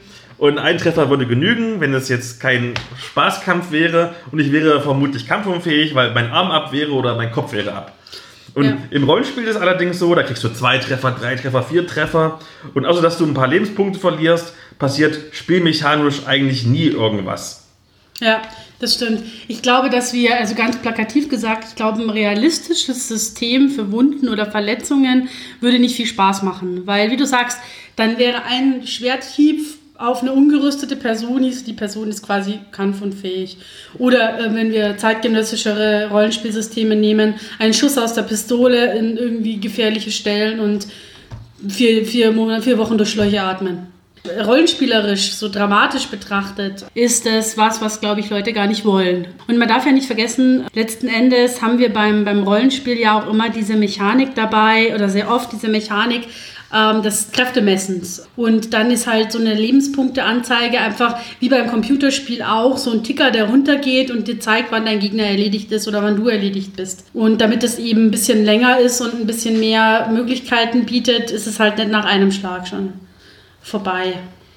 Um, würde ich sagen. Um die Logik dieser Fragestellung mal so ein bisschen weiterzudenken, könnte man dann natürlich zum Beispiel auch überlegen, warum haben Waffen verschiedene Waffenschäden? Also ja. zum Beispiel, wenn du mich jetzt mit einem Dolch erstichst, dann bin ich genauso tot, wie wenn du mich mit einem Breitschwert erschlägst. Ja, ist so. Aber. Und es wird dann aber auch schnell extrem verregelt. Also ähm, es gab bei DSA 4 zum Beispiel, da haben mit der Regel nie gespielt, aber ich weiß nicht, ob es beim 5er noch, noch existiert, so eine Distanzklassenregelung dass du abhängig davon, wie lang oder wie sperrig deine Waffe ist, könntest du den Gegner auf Abstand halten. Oder wenn du mit einem Dolch an jemanden ran willst, der mit der helle Bade oder mit dem Speer vor dir steht, musst du erst an dem Speer vorbei, damit du ihn überhaupt angreifen kannst. Das ist natürlich realistisch, aber es ist wahnsinnig anstrengend. Und weil du würfelst dann erstmal, komme ich an dem vorbei? Nein. Kommt er an dich dran? Nein. Und das dauert dann und das ist sperrig und macht nicht wirklich viel Spaß dann. Also das ist so ein bisschen das Problem. Ich glaube, ein realistischer Kampf wäre entweder sehr schnell vorbei oder müsste extrem viele verschiedene Regeln haben und dann ist es auch schon wieder ein bisschen unspannend. Und es geht ja meistens auch nicht darum, Realismus darzustellen, sondern ich meine, gerade bei diesen Dungeon Crawl Classics, ich meine, da geht es ums Monsterschnetzeln und da ist dir egal, ob du dem Ding jetzt irgendwie in den Arm oder in den Fuß oder in den Kopf oder sonst irgendwo hingehakt hast. Vielleicht sollten wir mal auf die verschiedenen Gesundheitsdarstellungsinterpretationen eingehen. Ja. Also zum Beispiel Trefferpunkte sind ja nicht das gleiche wie Lebenspunkte und die sind nicht dasselbe wie zum Beispiel ja. Wunden. Ja. Wie ist denn deine Erfahrung damit? Ich habe mal ein bisschen rumüberlegt. Also verschiedene Systeme, die ich kenne, ist DSA ist ja so ein bisschen der, der, der Regelkönig meistens mit den meisten Regeln für alles. Da hast du eben Trefferpunkte, gibt ja im Endeffekt an, äh, wie viel Schaden, also wie viel ähm, Schaden eine Waffe anrichten kann. Das ist dann wieder ein bisschen anders. Und Lebenspunkte ist halt das, was du an, an zur Verfügung hast, äh, was dein Charakter eben aushalten kann. Mittlerweile gibt es aber auch sehr viele, die haben eher so dieses Kästchensystem, ne? Also, dass die Anzahl der Punkte gar nicht unbedingt variiert, weil du hast immer zehn Kästchen oder so und wenn die zehn Kästchen voll sind, dann bist du halt tot. Aber die Wahrscheinlichkeit, dass du halt Schaden bekommst, ist reduziert. Das hast du bei Shadowrun zum Beispiel oder bei ähm, World of Darkness, glaube ich, auch. Oder du hast eben diesen klassischen Ticker, dass du halt einfach die Lebenspunktezahlen runtertickst. Ich habe sehr oft diese Interpretationen gelesen und auch für mich persönlich so interpretiert, dass zum Beispiel Trefferpunkte nicht wirklich darstellen, wie viel Schaden du hast, sondern dass sie darstellen, wie viel Kraft und Energie du quasi noch hast, um an einem Kampf teilzunehmen. Ah, okay, das kenne ich dann gar nicht. Ja. Also ich kenne TP halt wirklich nur von DSA und da gibt es den, den möglichen Waffenschaden an. Also was weiß ich, ein Schwert macht 1W6 plus 4 TP. Das müssen aber dann wiederum nicht Schadenspunkte sein, weil du kannst ja nur eine Rüstung tragen oder so. Aber das ist, wie gesagt, DSA ist ja immer ein bisschen regelmäßig over the top. Wie findest du denn das an das System zum Beispiel? Ich glaube, es ist bei Splittermond, ich bin mir nicht ganz sicher, wo du zum Beispiel bestimmte Verletzungsgrade haben kannst, was dir dann bestimmte Mali gibt auf deinem. Ja, das kenne ich auch von Shadowrun zum Beispiel. Es hat den Effekt, dass du halt sehr schnell aus einem Kampf raus bist. Also gerade bei Shadowrun zum Beispiel, ich weiß jetzt nicht mehr, wie es bei Splittermond war, Aber ähm, wenn du bei Shadowrun, bei den alten Systemen, so eine mittlere bis schwere Wunde kassiert hast, das sind dann Einschränkungen von minus 2 bis minus 3. Das ist schon relativ gravierend. Also dann wird halt aus, einer, aus einem Vierer-Mindestwurf, den du mit einem, den du ja im Schnitt bei 50 Prozent würfelst, ähm, ein Siebener. Das heißt, das kannst du mit einem W6 schon gar nicht mehr schaffen. Und das ist dann schon relativ krass und vor allem dauert es dann in der Regel Wochen, bis du diese Verletzung wieder weggeheilt hast. Das heißt, wenn du in Shadowrun, in den alten, also in Zweier, Dreier, wenn du da auf einem Run bist und kassierst eine schwere Wunde, dann musst du eigentlich sagen, Leute, der Charakter ist eigentlich raus aus dem Spiel, weil ich kann nicht mehr viel reißen jetzt. Das ist total realistisch, weil ich meine, mit einer Kugel im Bein bist du halt nicht mehr so super gut im Anschleichen. Aber es hat halt auch Konsequenzen. Und bei anderen Systemen kannst du halt sehr schnell wieder hochheilen und kannst prima weiterlaufen. Was ich persönlich immer merke bei der Schadensdarstellung im Rollenspiel ist, was vielleicht, wenn du realistisch spielen wollen würdest, ist äh, das große Problem, dass die Schadensarten oft gleich behandelt werden. Ja. Also das Einzige, was es meistens an Besonderheiten gibt, ist teilweise Vergiftung oder, oder Feuerschaden, weil der mal über drei Runden zum Beispiel geht, wo du immer mal einen Lebenspunkt abgezogen ja. kriegst. Aber theoretisch zum Beispiel der Schaden von einem Hieb zum Beispiel was ganz anderes als der Schaden von einem Stich. Ja. Der, der menschliche Körper ist so robust, ähm, selbst wenn du mit einer Keule einen auf den, auf den Kopf bekommen würdest, wenn du viel Glück hast, überlebst du das problemlos. Also, wenn du guckst, das Herz zum Beispiel ist so mit den Knochen, mit den Rippen hm. eingepackt, da kann theoretisch nicht viel passieren, wenn dir jemand mit der Keule oder mit der Faust ordentlich eine drauf gibt.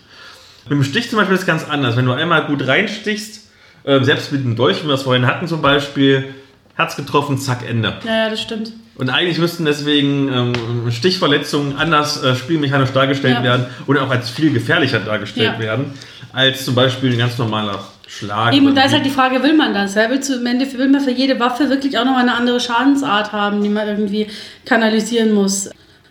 Man kann es natürlich ein bisschen durch die Höhe des Schadens ja irgendwie regulieren, aber in den Systemen, die ich jetzt kenne, macht, ob du Dolch oder Knüppel hast, relativ wenig Unterschied. Manchmal gibt es ja noch diese Unterscheidung in körperlichen und geistigen Schaden oder halt Betäubung und körperlich oder wie es auch immer dann heißt. Das finde ich auch noch ganz intuitiv, dass man sagt, klar, wenn jemand auf dich einprügelt, dann bist du auch irgendwann K.O., aber du wirst nicht dran sterben. Äh, wenn aber eben jemand auf dich einsticht, dann wirst du wahrscheinlich früher oder später durchaus sterben. Aber das hat natürlich dann wieder regeltechnische Auswirkungen und macht das Ganze komplexer. Darum sage ich, also.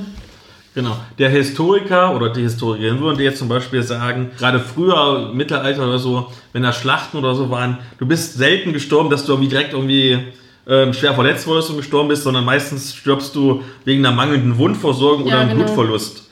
Und da kommt halt wirklich stark an, was du für eine Wunde hast. Ähm, um ein Beispiel aus meinem Broterwerb zu nennen, weil ich arbeite hier im Krankenhaus. Du kannst problemlos zum Beispiel eine Platzwunde am Knie oder am Schädel überstehen. Da läuft auch jetzt nicht wirklich viel Blut raus. Hm. Und du kannst ein kleines Loch in der Krampfader haben und zack, bist du ausgeblutet. Hatte ich diese Woche erst tatsächlich auf Arbeit. Also hat überlebt, alles ist gut. Aber gehen wir mal von diesem körperlichen weg. Denn Gewalt ähm, kann auch seelische Verletzungen hinterlassen. Ja. Und ich meine, du bist Psychologin, da muss ich dich nicht fragen. Erzähl ja. doch mal ein bisschen was zu seelischen Verletzungen.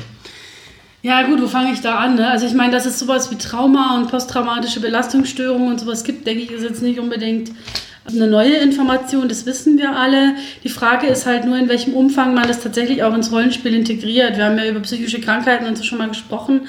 Und man muss ganz ehrlich sagen, wenn ich mir überlege, was manche meiner Rollenspielcharaktere im Laufe ihrer ähm, Karriere schon so alles erlebt haben, wundere ich mich, dass nicht mehr von denen irgendwann mal Traumata davongetragen haben. Aber man muss halt auch immer überlegen, in welchem Umfang möchte ich das tatsächlich auch im Spiel thematisieren und kann ich das vielleicht auch thematisieren, ähm, ohne dass ich das Gefühl habe, dem jetzt ähm, nicht gerecht werden zu können.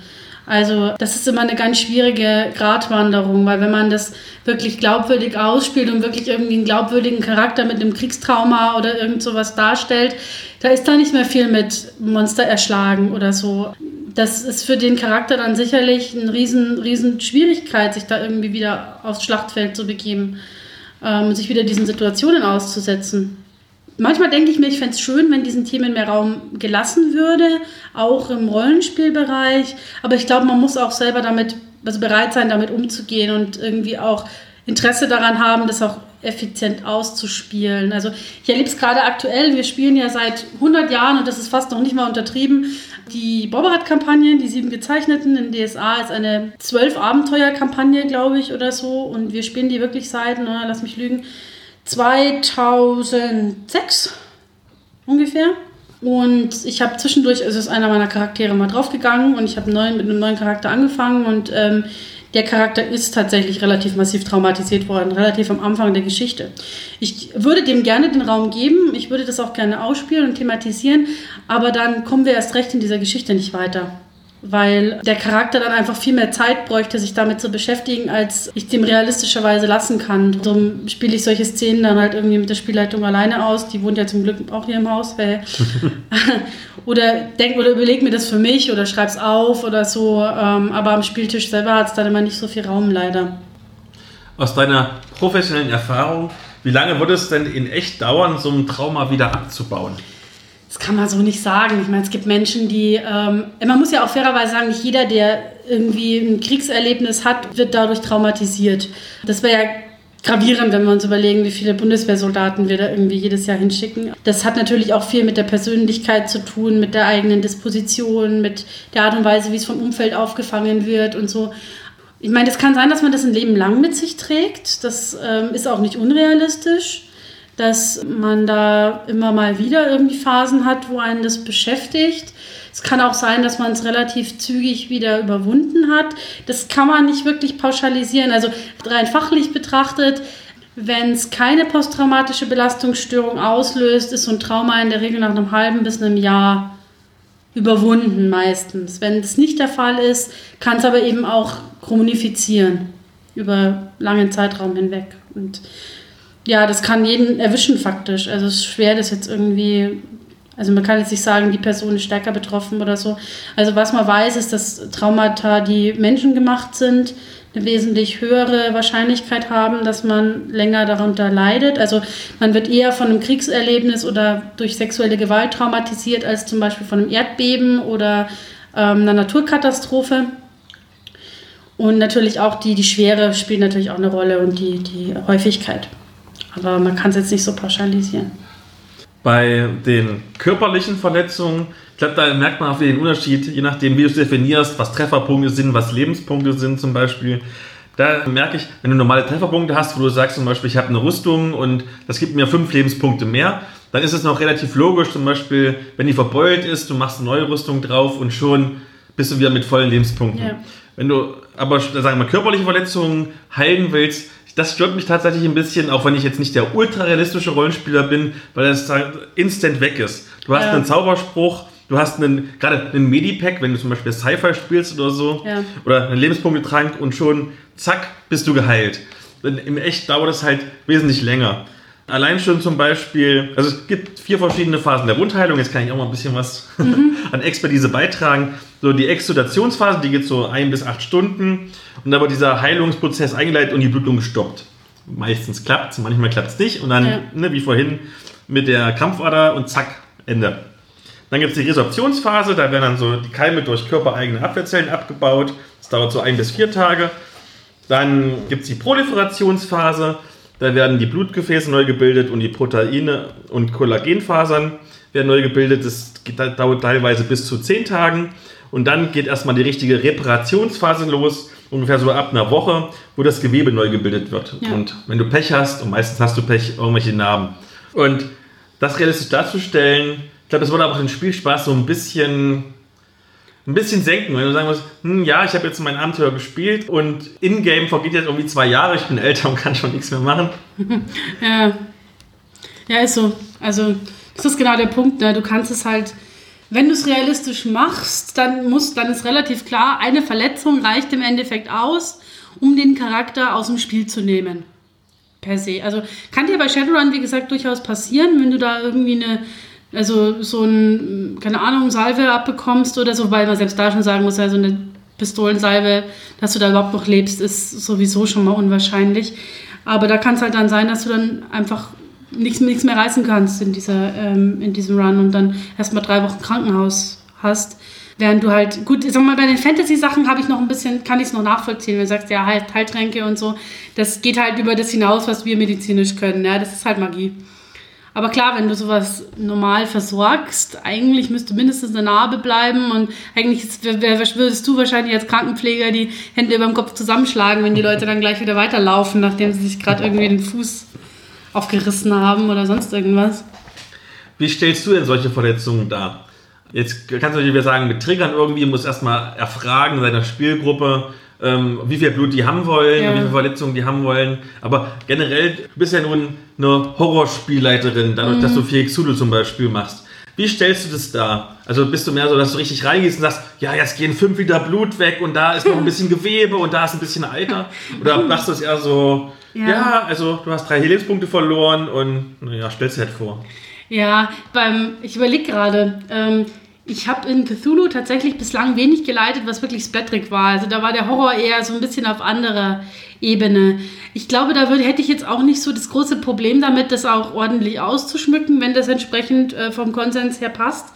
Bei dem klassischen Fantasy Lab, äh, Fantasy Lab sage ich schon, Fantasy Rollenspiel, da läuft es wirklich eher so, wie du sagst. Ne? Also wir, wir schreiben zwar schon ein bisschen, wie die Wunde aussieht, damit man sich das vorstellen kann. Keine Ahnung, es war ein Schultertreffer oder es war irgendwie ein Hieb gegen das Bein oder sonst irgendwas. Aber sehr detailliert war das bei uns nie Thema. Gibt mir jetzt auch nicht so viel, ehrlich gesagt, muss ich zugeben. Wenn das Abenteuer tatsächlich irgendwie so ein bisschen auf Ekelungsblätter ausgelegt ist, ist es sicherlich nochmal eine andere Nummer. Aber prinzipiell finde ich das jetzt nicht so reizvoll weiß nicht. Da ich ja zum Beispiel Lebenspunkt oder Trefferpunkt, egal wie es heißt, ja, wie ich es vorhin gesagt habe, definiere als die Fähigkeit, noch am Kampf teilzunehmen und nicht direkt als du bist ja. getroffen worden, handle ich das ziemlich, naja, doch auf der Metaebene ab. Mit, ne, du hast da Lebenspunkte verloren, weiter geht's. Ja. Ich muss aber zum Beispiel sagen, wenn du mal irgendwie das darstellen willst, dann musst du das möglichst gezielt als einzelnen Schockeffekt machen mhm. und es nicht am Stück. Also ja. Das ist immer dieses Problem zum Beispiel bei Warhammer 40k, wo irgendwie alles mit Blut und noch mehr Mord und noch mehr Blut und noch mehr Blut und du denkst dir so, ja, ja, gut, ich habe jetzt begriffen, das ist Blut. Ja, ja, genau. Weil Dann lieber, lieber gezielt einmal, zack, du beschreibst einmal irgendwie eine schlimme Wunde oder so, wenn du das unbedingt haben willst, meinetwegen noch einen offenen Bruch oder so beschreiben. Das brennt sich ein. Ja. Das ist jetzt nicht mein Spielstil, aber ja. das hat einen deutlichen Effekt. Das ist wie wenn du einen Horrorfilm gucken würdest und du hast einmal eine explizite Szene, die ist viel verstörender, als wenn du irgendwie, ich nicht, jetzt drei Stunden am Stück so ein bisschen hast. Ja, das stimmt, das ist absolut so, ja. Das ist richtig. Was ich ganz cool finde, im Lab-Bereich gibt es ähm, eine größere Gruppe von SpielerInnen, die haben ein Söldnerspital. Und ähm, da habe ich mal ein Video gesehen, ähm, ich glaube bei ähm, ich bei den Offenspaltern das gesehen, ich weiß nicht genau, irgendwo. Und die machen tatsächlich, also die spielen wirklich das Heilerspiel auch intensiv aus. Also da ist es dann nicht so im Sinne, du gehst hin, packst irgendwie ein paar Verbände drum und dann schickst du den wieder raus aufs Schlachtfeld, sondern das wird wirklich komplett zelebriert. Also das habe ich auch schon gesehen, das Video tatsächlich. Ja, ne? Ich, das war, glaube ich, es, es gibt irgend so eine Fernsehdokumentation. Ah, das kann und, sein. Und da, da war das auf jeden Fall zumindest kurzzeitig zu sehen. Ich okay. habe mir schon gedacht, boah, krass. Also ich habe das auf YouTube gesehen und das ist, finde ich, tatsächlich auch mega cool cool. Und, aber das ist halt wirklich so ein ganz spezielles Art von, Art von Spiel, wo man dann eben auch Lust haben muss, sich darauf einzulassen. Und auch als Spielerin, wenn man dort behandelt wird, da auch mitzugehen und eben nicht zu sagen, okay, ihr habt mich jetzt behandelt, ich will bitte wieder raus, ähm, lasst mich mal gehen. Sondern da ist es ganz essentieller, ist eben auch dieser Reha-Teil so ein bisschen mit dabei und auch eben der also die informieren sich natürlich auch, was historisch überhaupt, was war möglich und was ist jetzt mit unseren Möglichkeiten und so weiter und wie behandelt man sowas. Also das ist schon, wirkt ja auf mich ziemlich realistisch, so von der Darstellung her. Gehen wir mal auf die nicht sichtbaren Verletzungen ein. Und jetzt meine ich jetzt nicht die Psyche, sondern schon nicht sichtbare körperliche Verletzungen. Mhm. Zum Beispiel Gift. Es wird ja sehr gerne irgendwie mit Gift gespielt beim, ja. beim Rollenspiel. Wie stellst du das zum Beispiel dar? Also das finde ich ja ganz lustig. Ich habe zu Gift auch schon sehr viel recherchiert, einfach auch für meine Romane und so. Und festgestellt, äh, es gibt fast keine Gifte, die extrem schnell wirken die meisten dauern halt. Ist ja auch logisch. Das muss erst in den Blut Blutkreislauf, das muss sich überhaupt erst in den ganzen Körper verbreiten oder es muss überhaupt erst über die Magenschleimhaut irgendwie aufgenommen werden. Das heißt wirklich, so Gifte, die binnen weniger Minuten oder Sekunden tatsächlich schon Auswirkungen haben, die, die gibt es im realen Leben kaum. Also zumindest keine, die irgendwie pflanzlich oder so herstellbar sind. Und das ist zum Beispiel was, was man aber im Rollenspiel natürlich schon sehr oft hat. Weil das ist ziemlich witzlos, wenn du im Kampf irgendwie eine vergiftete Klinge abbekommst und dann zwei Spielabende später hast du dann Bauchschmerzen davon. Also das muss natürlich irgendwie aus Gründen der Dramaturgie anders funktionieren. Also Gifte finde ich eigentlich immer ganz spannend. Ist aber halt immer die Frage, ob man, also man muss immer, finde ich, ein bisschen aufpassen, dass es nicht zu einseitig dann wird. Also, dass man es nicht zu sehr Deus Ex Machina-mäßig macht, so nach dem Motto, ich will, dass meine Heldengruppe jetzt diesen Kampf verliert und zur Sicherheit ist noch irgendein halbtödliches Gift überall auf den Pfeilen drauf oder so. Und angenommen, du wirst jetzt schwerst verletzt, egal wie, durch Gift oder durch einen Hieb oder durch eine Klinge. Wenn die Heilung dann nichts nützt, was hältst du denn eigentlich von Charaktertoten im Rollenspiel und auch wenn dieser Begriff jetzt mehr so aus der Videospielecke hm. kommt, vom Permadeath? Also ich finde ja, es gibt nur Permadeath beim Rollenspiel. Oder also ich meine, von dieser Situation abgesehen, dass man wirklich sagt, man hat ganz gezielt ein Szenario, wo man respawnen kann, aber das ist ja eigentlich nicht die gängige Praxis. Also meistens ist es ja Permadeath. Ich persönlich, ja, ist schwierig. Ähm, ich meine, ich sehe natürlich schon, dass das ein bisschen spannungsfördernd sein kann. Also so diese grundsätzliche Satzung, bei uns stirbt kein Charakter, ist gerade im Lab immer so ein bisschen verpönt, weil die Leute dann einfach den groben groben Unfug machen die ganze Zeit und sich in völlig waghalsige Situationen begeben, ohne nachzudenken. Gleichzeitig kann es aber auch den umgekehrten Effekt haben, wenn du Angst hast, dass dein Charakter draufgeht, dass du dich gewisse Dinge einfach nicht traust. Gerade im Lab hast du einen Haufen Geld ausgegeben für das, was dein Charakter da im Körper hat. Von daher, ich finde, also Charaktertod finde ich dann gut, wenn es, ja, wenn es wieder, wenn es konsensual ist. Wenn du, ähm, also die meisten Charaktere, die ich verloren habe, sind gestorben, weil ich das wollte. Ähm, und weil ich mit der Spielleitung ausgemacht habe, hey, der Charakter kann draufgehen und wenn, dann gib ihm einen schönen Abgang. Und das haben wir bisher immer gemacht und ich habe echt trotzdem Wasser geheult zum Teil. Und das ist sehr cool. Oder eben meist bei Cthulhu oder so in einem System, wo man weiß, da ist man von vornherein eigentlich dazu verurteilt, dass der Charakter sterben könnte oder dem Wahnsinn verfallen oder sonst irgendwas in der Art. Ähm, was ich nicht mag, ist tatsächlich Charaktertod als Strafe für SpielerInnen. Also im Sinne von, äh, der Heinz, der spielt aber heute wieder scheiße, er passt die ganze Zeit nicht auf und daddelt am Handy rum, zack, zünde ich seinen Charakter. Also das ist irgendwie, das ist so ein bisschen Kindergarten, finde ich. Da kann man auch drüber reden, wenn einen irgendwie was nervt. Aber dann irgendwie ähm, jemanden zu bestrafen mit einem Charaktertod, das finde ich so ein bisschen unschön, weil da vermischt sich so In-Time und Out-Time. Ich meine, klar, wenn der Charakter irgendwie ganz groben Unfug macht und sich irgendwie in eine Situation begibt, wo mal Spielleitung sagen muss, ey du, ich weiß gerade nicht, wie ich deinen Charakter da wieder rauskriegen soll und dass er stirbt, das ist nochmal eine andere Nummer. Aber selbst da ist uns immer noch was eingefallen bisher. Ich habe ja persönlich auch kein Problem mit Charaktertoden, allerdings nur wenn ich wirklich schuld bin oder wenn halt mal die Würfel wirklich schlecht für mich gefallen sind. Deswegen habe ich zum Beispiel persönlich Probleme mit Zulu zum Beispiel, wenn schon durch das Abenteuer feststeht, dass die Figuren sterben werden. Also, wir haben mhm. das deine Abenteuer damals gespielt im ewigen Eis, was eigentlich cool war, aber im Prinzip konntest du halt nicht irgendwie da lebend rauskommen. Das stimmt nicht, es haben schon Leute überlebt tatsächlich, dieses Szenario. Aber das ist witzig, weil es geht mir genau umgekehrt. Ich fände es irrsinnig frustrierend, wenn bei mir ein Charakter nur stirbt, weil ich einmal falsch gewürfelt habe an einer Stelle. Ich habe von so Stories gehört, keine Ahnung, ob das Urban Legends sind oder ob das wirklich so passiert ist, von Spielergruppen, die komplett gestorben sind, weil sie Kletternproben versaut haben. Und die Spielleitung einfach gesagt haben, no, du bist jetzt runtergefallen, Charakter tot. Sowas denke ich mir dann auch, ja, aber das ist doch albern. Da, also, da gibt es eine, eine, coole Geschichte, also die wird immer wieder von denselben Leuten erzählt auf Conventions, die sagen, es wäre ihnen passiert. Also ja, ich, sage ich, ich, ich, ich, ich glaube jetzt einfach mal, dass es ihm passiert ist. Und ich glaube, es war bei Mutants ja, Zero oder so, irgend so ein Endzeit-Ding, wo die, die haben die Stadt quasi schon gesehen, es war in der Wüste und wo es, wo es Wasser gegeben hätte. Und der Spieler, der wollte dann unbedingt, dass die so würfeln auf, finde den Weg zu der Stadt, obwohl du sie sehen kannst. Mhm. Und sie haben nie gut gewürfelt. Ja. Wo mich Tode tatsächlich ein bisschen stören würden. Aber ich glaube, da hat zum Beispiel auch Thomas Michalski gesagt im Interview damals zu Tales from the Loop, dass ihn das stören würde, ist, wenn du Protagonisten hast, wo das, zum Beispiel Kinder oder so. Bei Tales from the Loop spielst du ja Kinder oder bei 1 wie 6 Freunden oder so. Da möchte ich auch nicht, ja. dass die Figuren sterben. Dann sind sie halt, nee. keine Ahnung, eingeschlafen, weil sie müde sind oder so oder gehen nach Hause und heulen sich mal aus. Aber. Ja. Ich glaube, es gibt generell ganz, also viele sagen ja auch, naja, das ist eben spannungsfördernd und so. Ich glaube aber, dass ähm, also letzten Endes ist ja Charaktertod das Ende, ja. Ähm, du kannst ja aus dem Charaktertod, kann ja der Charakter nichts mehr mitnehmen, weil er ist ja tot.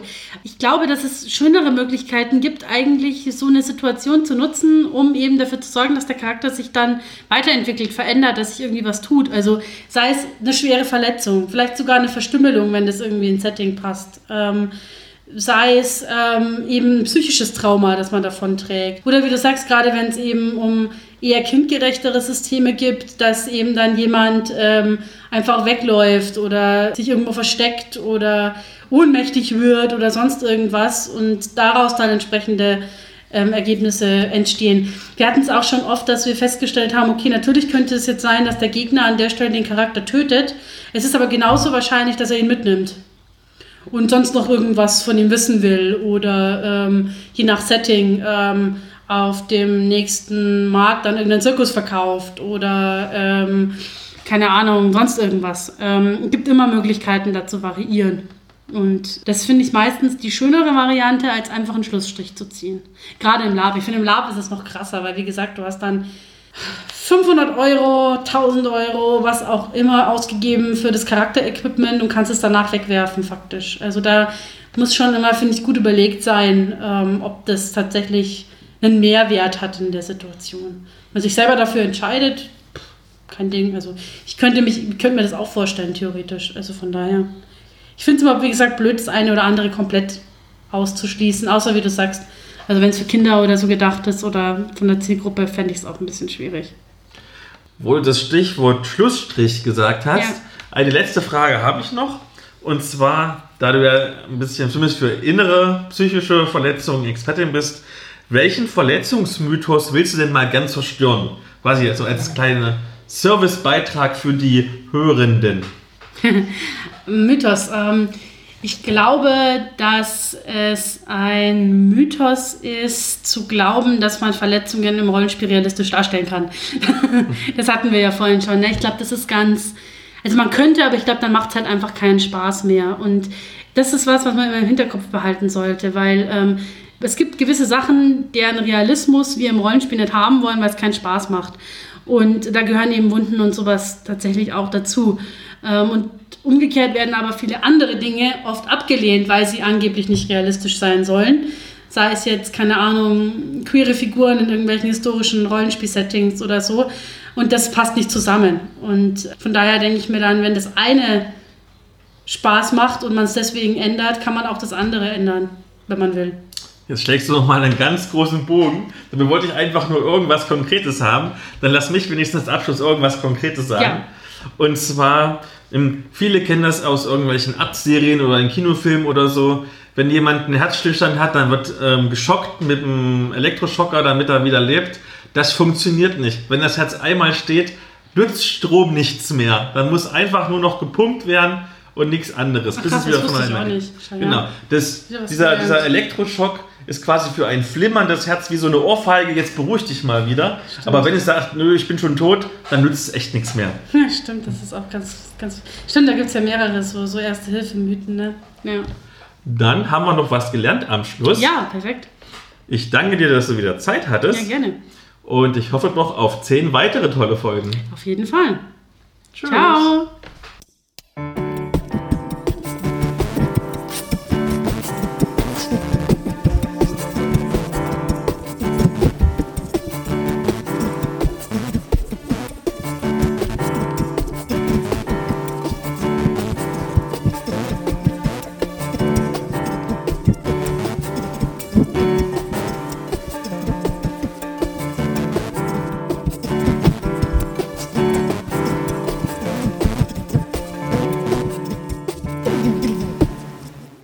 Ähm, welcher Rahmen wäre. Was wollte ich jetzt sagen? Ich habe vergessen, was ich sagen wollte. Was, ja. Irgendwas mit Rahmen. Keine Ahnung, keine Ahnung. Mhm. Egal. Ähm, ne? Achso, ich, ich kann es ja rausschneiden, vorher gar nicht leise reden. Das ist wie wir den Livestream gemacht haben und ich habe immer 1, 2, 3 gesagt, weil ich wusste, wo ich das schneiden will, genau. aber im Livestream kann man nicht schneiden. Nee. nee du, hast irgendwie, du hast Rollenspiel gespielt irgendwie und hast Internet gesprengt oder irgend sowas. Und damit schließe ich schon so mal, oder damit Was macht man? Bogen schließen und Bogen werfen? Bogen, äh, äh, jetzt bin ich auch verwirrt. schlagen, Bogen schlagen. Wo du das Stichwort, jetzt habe ich vergessen, was du das Stichwort genommen hast. Oh Gott!